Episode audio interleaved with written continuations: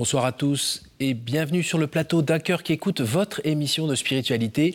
Ce soir, je vous invite à rencontrer Nicole Gilloire qui a écrit Je ne les ai pas laissés seuls, femme aumônier en hôpital aux éditions Nouvelle Cité. Bonsoir Nicole. Bonsoir Cyril. Merci d'être présente avec nous. Vous êtes venue euh, bah, de Rennes oui. Euh, pour euh, bah, nous partager cette expérience qui vous a permis évidemment de, de vous donner et surtout de recevoir. Vous allez nous, raconter ça dans, un instant. Juste avant, je vous invite à nous lire un extrait de texte de votre choix. Voilà. C'est un texte que j'ai placé au début de mon livre. La plénitude de l'amour du prochain, c'est simplement d'être capable de lui demander quel est ton tourment. C'est savoir que le malheureux existe non pas comme une unité dans une collection, non pas comme un exemplaire de la catégorie sociale étiquetée malheureux, mais en tant qu'homme, exactement semblable à nous, qui a été un jour frappé et marqué d'une marque inimitable par le malheur. Pour cela, il est suffisant, mais indispensable, de savoir poser sur lui un certain regard, ce regard est d'abord un regard attentif, où l'âme se vide de tout contenu propre pour recevoir en elle-même l'être qu'elle regarde tel qu'il est, dans toute sa vérité. Seul en est capable celui qui est capable d'attention. C'est un texte euh, écrit par la philosophe Simone Veil qui est décédée pendant la Seconde Guerre mondiale. Euh, cet extrait d'un de ses livres, Attente de Dieu. Et je trouve qu'il introduisait singulièrement bien le propos de mon livre. Pourquoi? Parce que être aumônier, cette mission d'aumônier, je l'ai vécue comme une mission principalement d'attention à l'autre. M'approcher de l'autre et regarder l'autre d'une manière particulièrement attentive. Dans votre livre, vous vous présentez comme quelqu'un qui a reçu la foi euh, jeune, qui a toujours vécu avec.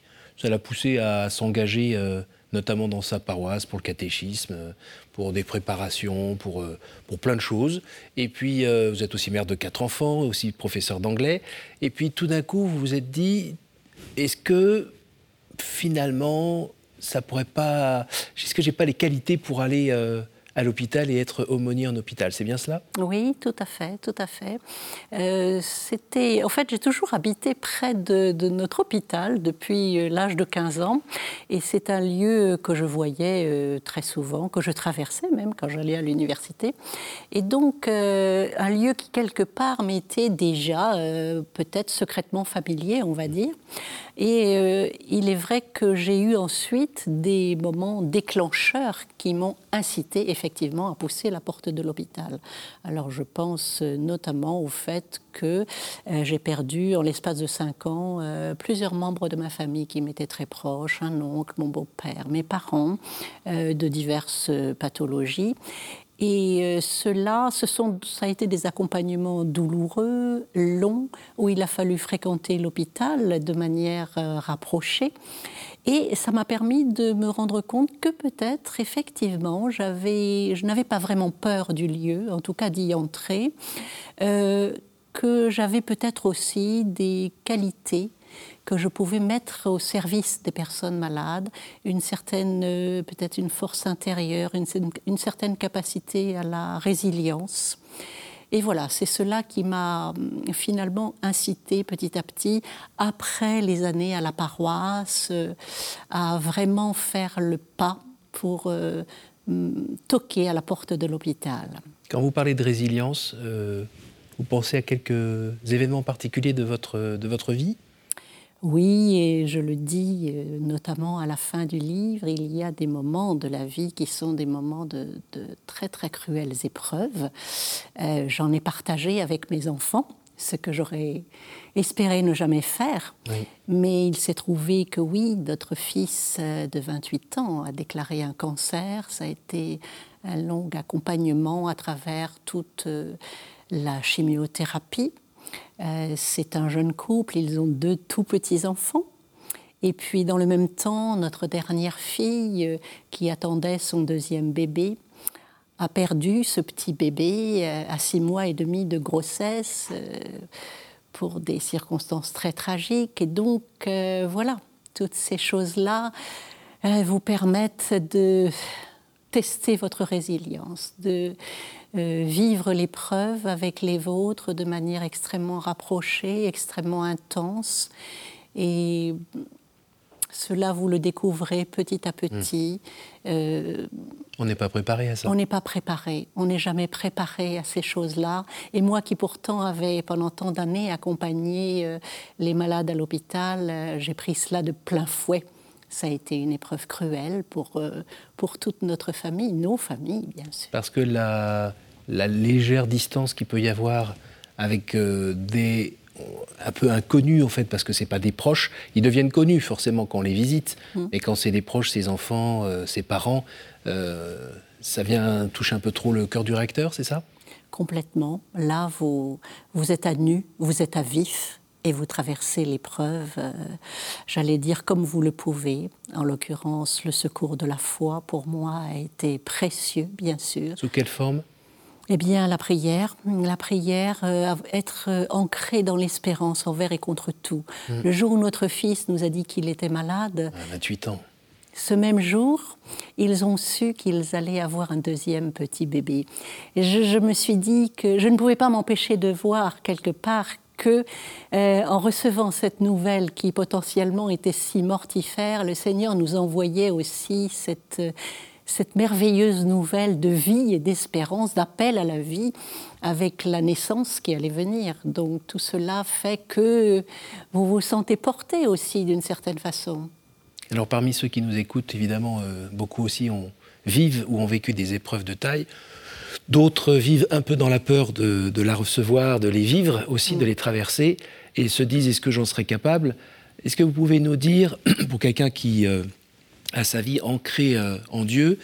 Quand on se prend comme ça euh, ce, coup du sort, ou en tout cas quand la vie vient vous donner un gros coup comme ça, qu'on est ébranlé, qu'on se retrouve, comme vous disiez tout à l'heure, à nu et désarmé totalement, est-ce qu'il y a un moment où on touche quelque chose dans le fond? Est-ce qu'il y a un moment où on sent qu'il y a des murs autour ou qu'il y a quelqu'un qui vous tend la main? Qu'est-ce qui fait qu'on n'est pas gentiment en train de descendre pour aller mourir dans le fond? Je ne sais pas, moi je ne l'ai pas vécu de cette façon-là, si vous voulez. Il y a eu cette annonce redoutable pour les deux, les deux couples dont, je parle, mais en même temps, il y avait euh, aussi autour de nous cette force entre nous tous qui nous a maintenus unis, qui nous a permis de faire front. Euh, comment vous dire J'ai pas eu le sentiment d'une descente aux enfers. Mmh, mmh. Si, parce que il y avait cette douleur intense, notamment pour notre jeune couple qui qui allait perdre ce petit. Et mmh. là, c'était vraiment la mort qui était en face. Mais en même temps, il y avait euh, énormément d'amour tout autour. Et donc euh, de fraternité, de proximité, on se soutenait beaucoup. Et puis il y avait il y avait là-haut. Qui était présent comment là-haut?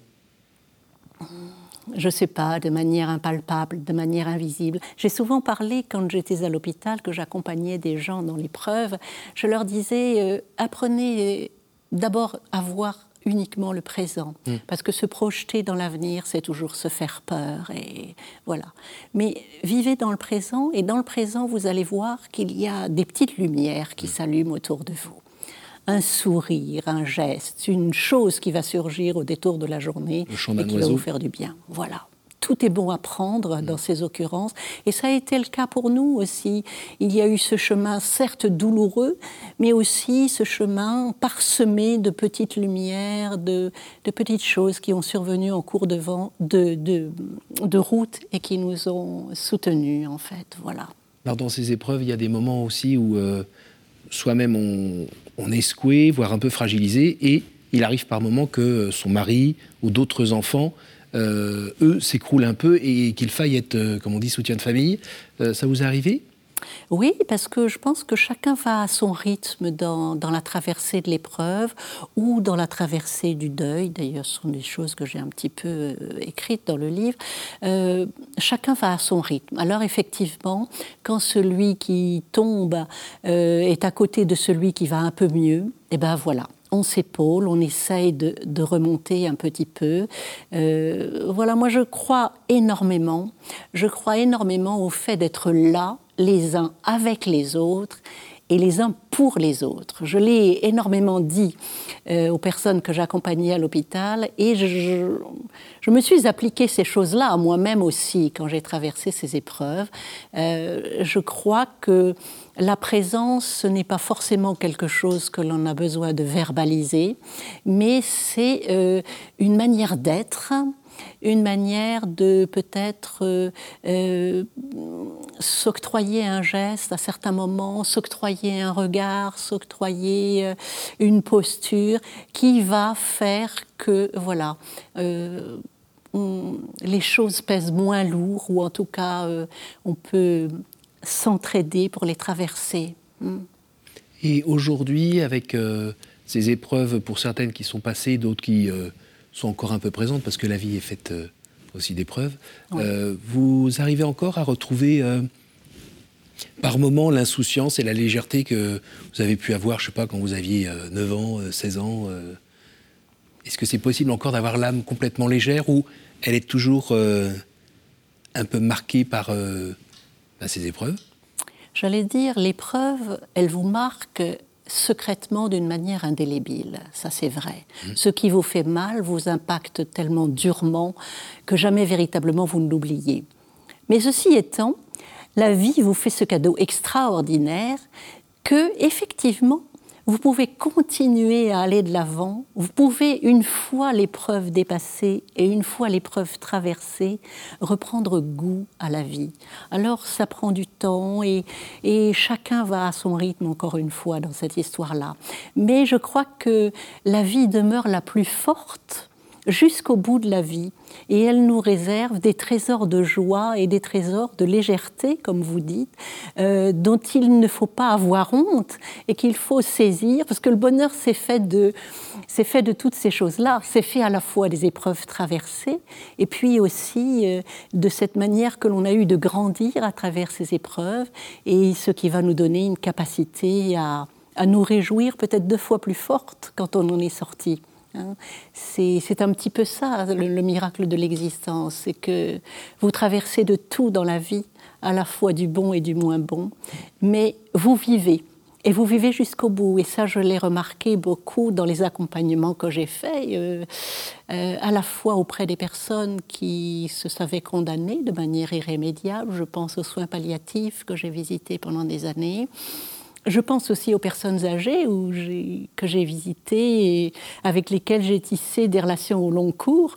Eh bien, dans tous ces cas de figure, bien sûr, c'était une question de fin de vie vers laquelle on s'acheminait, mais ça n'empêchait pas, absolument pas, de vivre pleinement ce que l'on avait à vivre jusqu'au bout. Et c'est la grâce que, nous recevons en naissant, c'est d'avoir cette capacité, cette formidable, euh, ce formidable désir et appétit de la vie qui nous tient jusqu'au bout.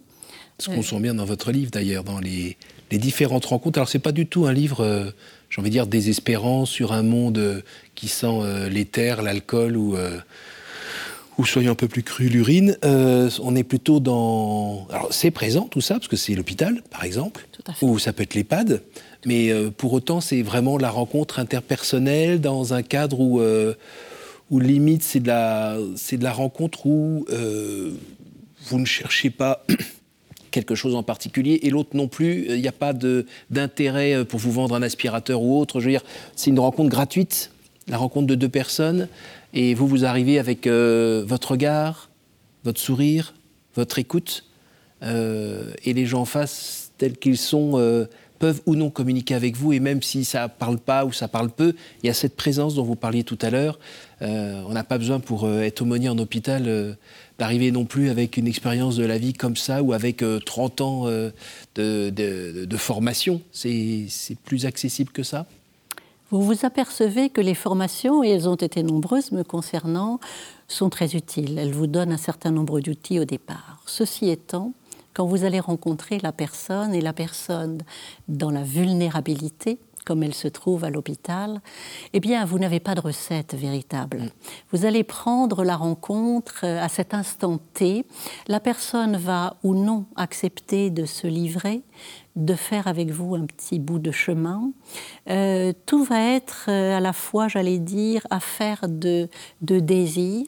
Pour ma part, désir d'aller vers l'autre, d'aller essayer de rencontrer l'autre pour peut-être euh, lui apporter un peu de lumière, l'aider à, traverser, euh, et essayer de rechercher avec la personne que je rencontre ce qui peut faire sens, mm. malgré l'épreuve, malgré tout ce qui questionne. Et, et, tout cela, tout cela va, va faire une alchimie qui fait que, ben, oui ou non, la rencontre va avoir lieu, et puis euh, dans quel terme de profondeur elle va se situer. Euh, c'est, j'allais dire, le cadeau que m'a fait l'hôpital au fil de ces années. Vous le disiez au tout début de notre entretien, euh, je suis allée pour donner, mais j'ai énormément reçu. quand vous vous approchez de la personne vulnérable et donc il faut y aller avec beaucoup de respect, avec beaucoup de pudeur, avec beaucoup de retenue, parce que c'est elle qui va vous donner les indicateurs, c'est elle qui va vous entraîner où elle le souhaite. Eh bien, euh, cela vous, euh, vous oblige à une particulière acuité, j'allais dire, euh, à une particulière attention, à une particulière gratuité parce qu'en fait, aller au pas de, celui qui est vulnérable vous oblige à être dans l'attente. Vous avez votre désir, vous avez votre perspicacité, mais vous avez aussi celui qui est en face et qui, oui ou non, euh, va entrer en dialogue, va entrer en relation et peut-être se laisser toucher. Et doucement, vous allez dénouer avec lui ou avec elle euh, ce qui blesse, ce qui fait difficulté. C'est ça un peu la, magie de la rencontre et ce que j'ai euh, vraiment énormément aimé à l'hôpital. Je, l'ai souvent dit quand je parlais de, cette mission à l'hôpital, je l'ai fait avec passion parce que euh, j'allais à la rencontre de l'humain, simplement de l'humain, et surtout de l'humain c'est-à-dire euh, en ayant la volonté de dépasser ce qui était de l'ordre le plus brutal de la maladie, si vous voulez. C'est-à-dire, euh, quand vous rencontrez les gens à l'hôpital, euh, ben, vous le dites, ils sont dans, un état de, précarité physique. Ah oui, certains que vous présentez sont recroquevillés. oui euh, il faut se mettre à leur hauteur et se baisser pour les apercevoir. Ça, c'est pour les personnes âgées, souvent. Et puis aussi, vous avez des personnes qui sont euh, dans les services de médecine générale, euh, qui ont du mal à se laisser tout simplement regarder, parce que déjà, pour eux, c'est une épreuve de subir ce qu'ils subissent. Ils sont en colère qui sont en colère, qui sont en révolte, qui ne vont pas vouloir forcément vous accueillir. Alors il y a, des choses là qui sont, qui sont intéressantes euh, à, garder toujours euh, en soi. Euh, c'est la capacité à d'abord à regarder et ne faire que regarder. Moi, je sais que quand j'entrais dans une chambre, la plupart du temps, alors effectivement, si c'était une chambre où il y avait de, des, choses assez compliquées tout autour mhm. et dans la personne elle-même, j'accrochais tout de suite le regard. Pourquoi? Parce que le regard fait que je montre à la personne que ce n'est pas forcément son corps que je mhm. vais observer ou qu'il me fait peur, mais que je vais aller vers elle en tant que personne. Et c'est ça qui euh, déjà était un premier point d'accroche, si vous voulez. Fallait maîtriser votre regard quand même ou pas? Ah oui, Mm. Parfois, il fallait oser soutenir le regard parce que vous étiez devant l'insoutenable. Mm. Oui, par moments, vous l'étiez. Euh, et, pardon de vous couper, est-ce que aussi dans le regard, vous aviez très souvent l'impression de, de pouvoir rejoindre justement l'essence de la personne, un peu son âme Oui, on dit souvent que le regard est le reflet de l'âme. Eh bien oui, beaucoup de choses se passent dans le regard. Si vous regardez avec, acuité, avec attention, ben vous vous apercevez que l'autre justement va, va se laisser aimanter par votre propre regard et, et va laisser filtrer bon nombre d'émotions et de sentiments. Euh, ça, je, trouve que voilà, le regard, il faut en parler parce qu'il joue un rôle primordial. De même que le sourire aussi. Le sourire. J'ai parlé dans mon livre de deux armes fatales. Je le dis de manière un peu anecdotique, mais c'est ça. J'utilisais le regard et le sourire. Et, le, et, les deux disent beaucoup de la chaleur que vous voulez mettre dans la relation qui va naître ou non. Voilà. Est-ce que vous pouvez nous, nous dire, euh, ce que, euh, nous donner un exemple de, de, rencontre comme ça où vous avez quand même senti que vous veniez visiter un peu le Christ quand même dans, dans un hôpital ou dans un EHPAD Oui, c'est vrai. Euh, il m'est arrivé notamment de rencontrer cette dame, c'était en médecine générale, elle avait subi une agression chez elle. Ça avait fait euh, les titres des journaux à l'époque, c'était une agression criminelle. Euh, donc son visage avait été terriblement abîmé à coups de machette ainsi que ses bras. Et donc c'était une personne qui, quand vous entriez dans sa chambre, était déjà euh, euh, très difficile à regarder parce qu'elle avait de nombreuses cicatrices, elle était en cours de traitement multiple. Euh, c'était une femme donc extrêmement abîmée. je l'ai vue à deux ou trois reprises. Et très rapidement, elle s'est confiée à moi en me disant ben, Écoutez, c'est bien que vous soyez l'aumônier parce que moi, je suis croyante.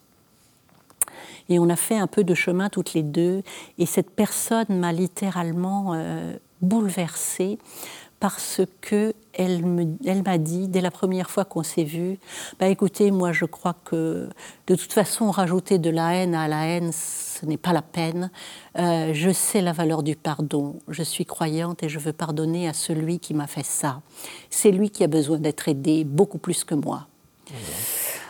Alors, quand vous recevez ce genre de confidence, oui, vous avez l'impression de, rencontrer quelqu'un qui, oui, qui vous offre un visage christique, d'abord par les blessures qu'elle portait, ça c'était indéniable, et puis aussi par cette qualité de cœur, cette profondeur de cœur euh, qui lui permettait de dire, malgré l'épreuve qu'elle traversait, la souffrance qu'elle traversait, qu'elle voulait pardonner, qu'elle avait cette volonté de pardonner. Ça, ça a été pour moi euh, une rencontre assez éminente, je dois le dire. Ce qui illustre bien justement le propos du euh, je venais pour donner, j'ai donné, mais j'ai reçu plus que je n'ai donné.